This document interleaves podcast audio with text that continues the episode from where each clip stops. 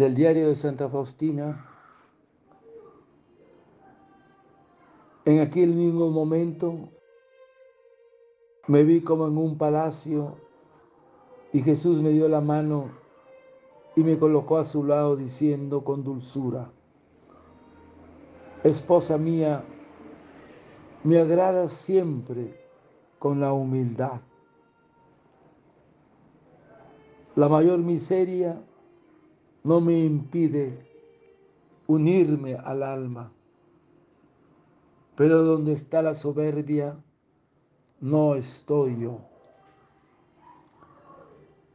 Cuando volví en mí, contemplé todo lo que había sucedido en mi corazón, agradeciendo a Dios por su amor y su misericordia que me había manifestado.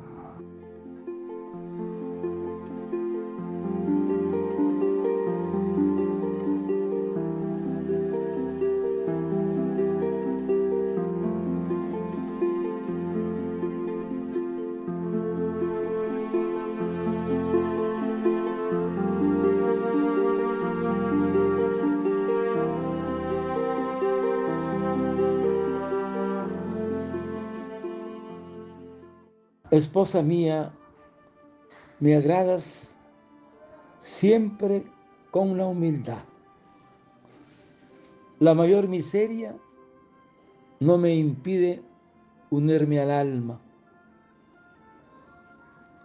Hermanos, el Maestro nos enseña el camino de la humildad. Cuando nos dijo, aprender de mí que soy manso y humilde de corazón. Porque la humildad marca el carácter de su santidad y la condición de sus dones. Dios no da la gracia más que a los humildes.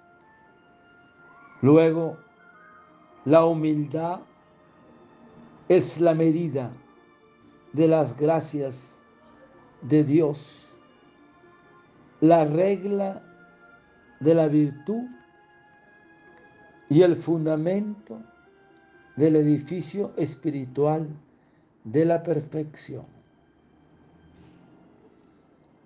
Y entonces, ¿cómo me haré humilde? Es una virtud. Es una gracia de Dios. Pero como me haré humilde imitando a Jesús y a la Virgen María. Para ser humilde debo tener bajos sentimientos de mí mismo, de mi nada. Todo lo bueno que tengo tanto en el orden natural como en el sobrenatural, todo procede de Dios. No queda más que propiedad que mi nada. Segundo, la verdadera humildad transfiere a Dios toda la gloria de las buenas obras, sin quedarse para sí nada más que la humillación. El humilde no se engríe por sus cualidades, talentos o posición, porque lo considera todo como propiedad de Dios. El humilde nunca habla de sí mismo. Le asustan las glorias y la reputación. Se fija más en los defectos antes que en las virtudes. Se tiene por muy pequeño a sí mismo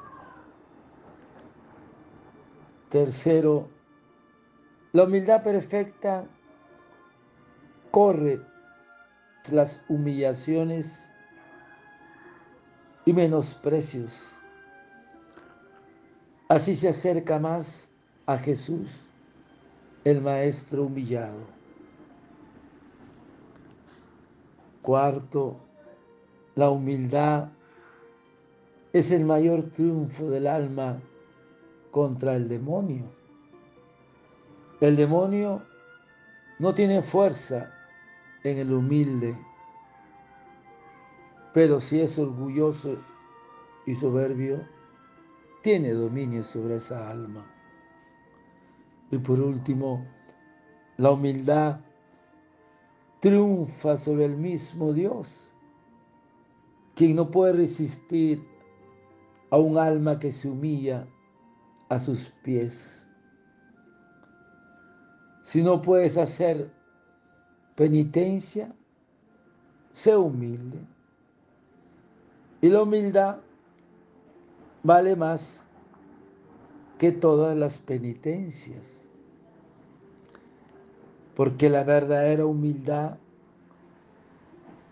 es la que da de lo suyo, la que transfiere a Dios el honor y la gloria que recibe.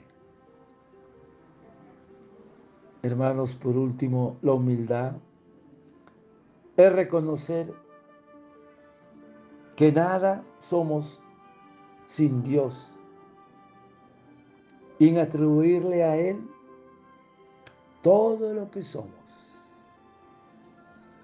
No olvidar, hermanos, el edificio de la santidad, la base, es la humildad. Es una gracia que hay que pedirle al Espíritu Santo, un fruto. Padre eterno, yo te ofrezco el cuerpo, la sangre, el alma y la divinidad de tu amado Hijo nuestro Señor Jesucristo, como propiciación de nuestros pecados y del mundo entero. Y por su dolorosa pasión, ten misericordia de nosotros y del mundo entero. Oh sangre y agua que brotaste del corazón de Jesús, como fuente de misericordia para nosotros, en ti confío.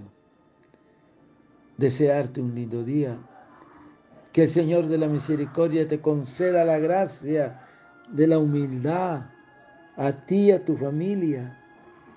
Dios te bendiga y proteja. Santa Faustina, ruega por nosotros. Amén.